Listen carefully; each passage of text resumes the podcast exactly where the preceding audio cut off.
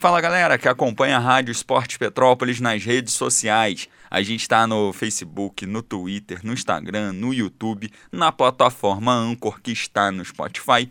A gente tem um podcast Inovar Sempre. E hoje, mais um episódio desse podcast. A entrevista de hoje é com Alexandre Beck, presidente do Serrano, popularmente conhecido como China. A gente falou sobre o gramado novo, a gente falou sobre possíveis contratações, sobre a expectativa para o campeonato. Enfim, a gente conversou bastante, ficou muito legal. A entrevista aconteceu no dia 27 de julho e eu, Henrique Magini, entrevistei Alexandre Beck, trago para vocês e conto com a parceria de vocês aí para divulgar, compartilhar, espalhar para geral. Beleza? A gente está nas redes sociais, basta pesquisar Esporte Petrópolis e você já encontra. E agora a gente vem para o podcast sobre o Serrano. Estou aqui com o presidente Alexandre Beck, popularmente conhecido como China, presidente do Serrano. É, a gente está acompanhando a colocação do gramado aqui do estádio Atiro Marote. China, Primeiramente, muito obrigado por atender a gente aqui da Rádio Esporte Petrópolis. Gramado, arquibancada, tudo sendo tratado como primordial para que o Serrano possa entrar em campo, talvez em setembro, talvez em agosto, a gente ainda não sabe também. Mas realização de um sonho, a gente pode dizer assim, a colocação no gramado, né, cara? É, um sonho é, de todos, né? Que a gente sabe que o gramado, a, a gente fazia até algumas equipes de um nível técnico legal, mas o próprio nossa casa atrapalhava o nosso desenvolvimento, né? Então foi primor, é primordial esse gramado para que a gente tenha uma equipe de qualidade e possa, dentro da nossa casa, ganhar os pontos necessários para o acesso. Tem um sistema automático que vai fazer a irrigação do gramado para manter. Hoje, no sábado, a gente está vendo que está chegando na parte final. Quanto tempo, assim, para acontecer aquele primeiro corte, para ter aquele primeiro preparo para o gramado já já tá meio que assentado, vamos dizer assim? É, a expectativa é daqui uns 20, 25 dias já ter o primeiro corte e aí já começar a preparar o, o, o gramado para para o campeonato em si, né? Aí tem que remarcar dentro de um padrão da CBF, da FIFA, para que a gente tenha um estádio em condições de receber qualquer tipo de jogo. A medida do campo, a gente conversou aqui, 105 por 68, vai ser mantida essa, essa medida oficial. O que vai ser feito é tentar chegar ali um pouco mais para arquibancada grande, né? Para aumentar a questão da área é, técnica aqui. É porque o regulamento prevê, inclusive, as medidas oficiais da área técnica, né? Então a gente quer que o estádio tenha todas as medidas padrão realmente. Ah, uma eventual Copa do Brasil ou até um campeonato brasileiro de Série D, o estádio esteja pronto dentro do estatuto do torcedor para ser aprovado pela CBF nesses casos. Né? Além do, do, gramado, outras partes vão, estão sendo, né? A gente consegue observar aqui é, alguns reparos sendo feitos. Arquibancada, iluminação, tudo isso está nesse projeto também, além do gramado? Ou é uma coisa que vai acontecer mais para frente?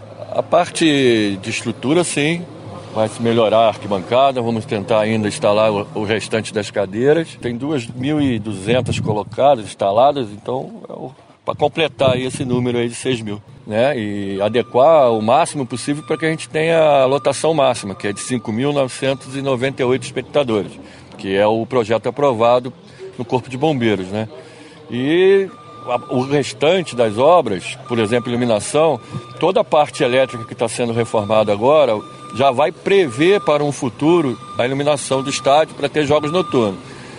Já está, tipo assim, padrão de fio, bitola, essas coisas, preparado para isso.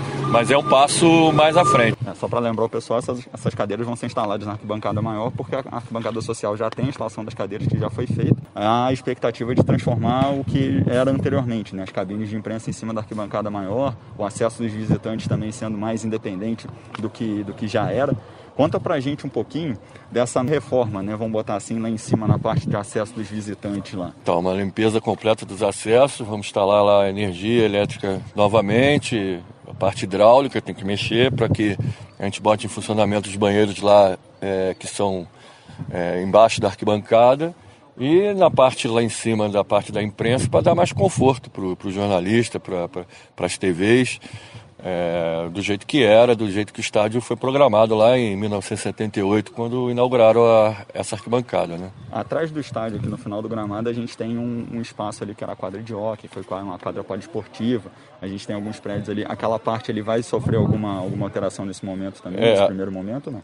Agora, agora, acredito que não. Porém, é, ali vai ser feito um campo talvez sintético, para que a base tenha aquele espaço para treinar, e profissional também, né, os treinos mais reduzidos, para poupar ao máximo o nosso gramado aí, porque é uma obra muito cara e tem que cuidar com muito carinho para que a gente tenha esse padrão é, FIFA, né, padrão do futebol exige é, por muito tempo. Falando do campeonato, você, falou de, de questão de, de, manter, né, de preservar o gramado.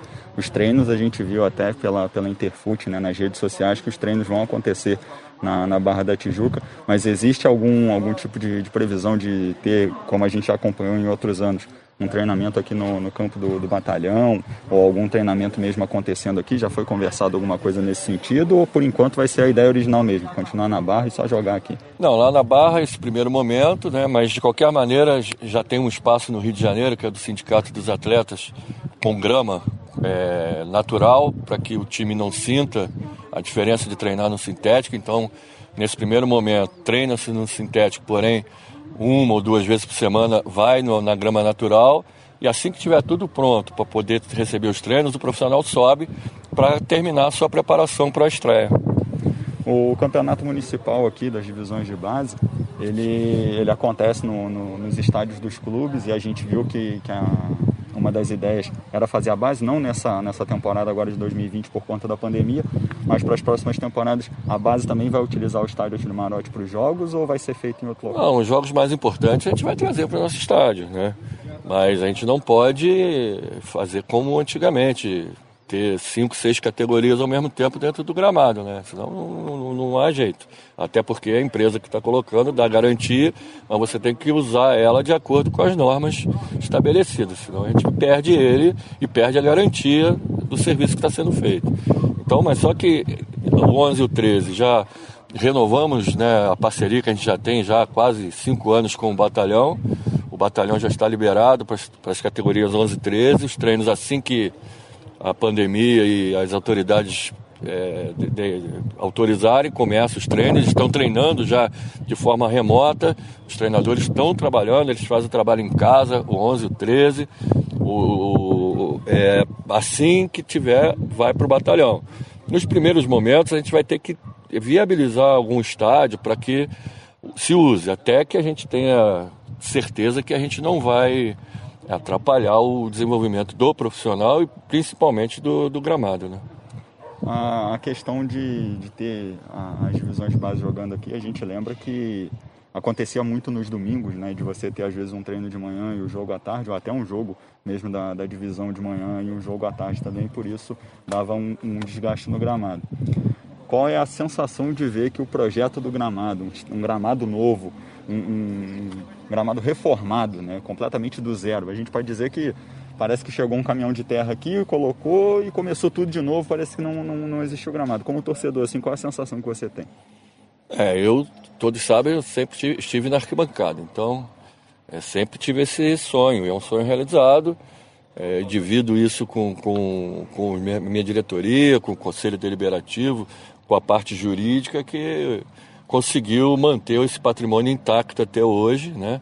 Tivemos uma vitória durante a semana passada, no início dessa semana, aliás, é, a última penhora que recaía sobre é, o estádio da Justiça Federal, da Caixa Econômica Federal, é, caiu, a penhora já vai ser retirada do, da nossa matrícula, quer dizer, é, é um trabalho dentro de campo e fora, vai continuar e o clube, nosso sonho de consumo é até o final do ano a gente ter as certidões negativas de débito. E aí sim o céu é o limite. Com essa parceria, que sem dúvida é o maior contrato da história do clube que nós assinamos em janeiro, é, a gente pode pensar em algo mais. É, a, a, primeira divisão é bastante viável com essa estrutura.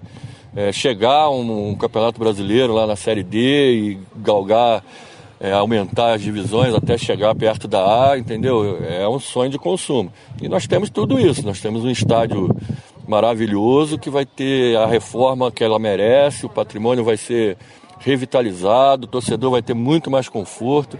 Então, é um sonho como torcedor, eu sou como sócio proprietário, eu sou é meu patrimônio também. Então, está valorizando o meu patrimônio e de todos os sócios proprietários que desde que, que eu assumi não me abandonaram, estão sempre colaborando com as suas taxas de manutenção para a gente manter o clube aberto e, e, dando essa oportunidade de se fechar uma parceria dessa, né? Existe alguma movimentação, algum contato da FERJ? Porque no, na tabela do campeonato consta que o, o, o campeonato começa no dia 14 de agosto e dali se dá a, a, a, o início do campeonato e a sequência dele.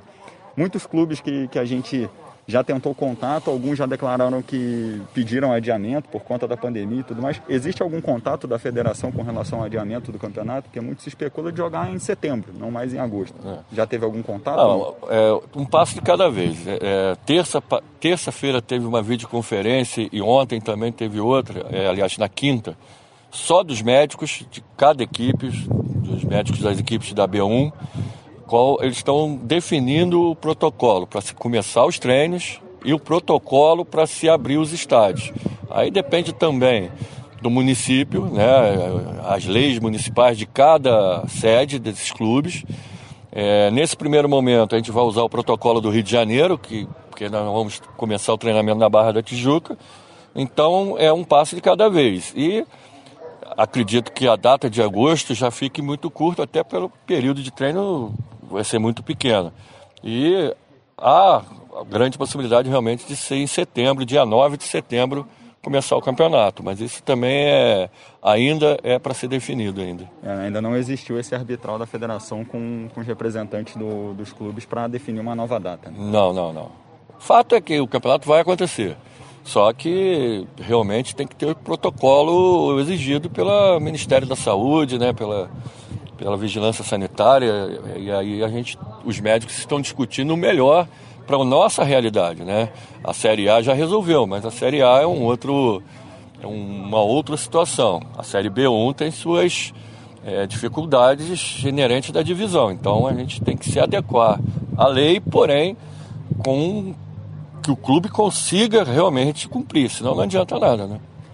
Agora falando de contratação, a gente até conversou aqui antes, já existe alguma movimentação, a gente sabe que a busca acontece, algumas conversas já, já aconteceram, já existe alguma contratação é, acertada. A gente teve a informação do Thiago Ascioli, que já jogou no, no Bom Sucesso, foi revelado pelo Santa Cruz. Essa, essa contratação que vem para o Serrano é, foi divulgada ontem pelo site Super Torcida, por, por diversos veículos também que acompanham, a Web Rádio Piabanha também divulgou é, confirmada realmente essa contratação? Existe só aquela conversa? Como é que está a situação do, do Thiago Ascioli? E se existe alguma outra é, contratação? A, a, expectativa é tão grande, né, que surge todos os assuntos, né? Não, primeiro que a gente não tem a data de início do, do campeonato para definir os contratos, fechar é, e contratar efetivamente jogadores. Logicamente que o departamento de futebol já está com bastante conversas em andamento e bastante adiantadas com atletas. E, mas aí tem que aguardar realmente a liberação, a certeza da data de início para que as contratações aconteçam efetivamente e os registros da CBF. Né? China, quero te agradecer. Foi bacana demais a gente bater esse papo aqui. E te desejo toda a felicidade e sorte aí nessa nova empreitada com gramado novo. Que eu vou falar que eu tô emocionado, eu tô feliz demais de ver hum. isso aqui. Todo mundo né, que é serrano de verdade está orgulhoso né, de dizer o estádio é nosso e ele tá bonitão, né? Então, eu que agradeço essa oportunidade de falar sobre Serrano, sempre estou à disposição. Bacana demais, quero agradecer a todo mundo que ouviu o nosso podcast, quero agradecer também ao Serrano, ao Alexandre Beck, ao Marcelo, ao Pupila, o pessoal que acompanhou a gente lá também no dia da colocação do gramado. Quero agradecer a empresa também que ajudou a colocar esse gramado lá, quero agradecer a Interfoot, bacana demais. Eu, como um admirador do esporte petropolitano, fico muito feliz que o gramado novo esteja colocado no lugar. Um gramado que sempre foi criticado e eu não tinha como como defender. Agora o gramado dá para defender. Eu tento defender todo mundo de Petrópolis quando escuto alguma bronca de fora.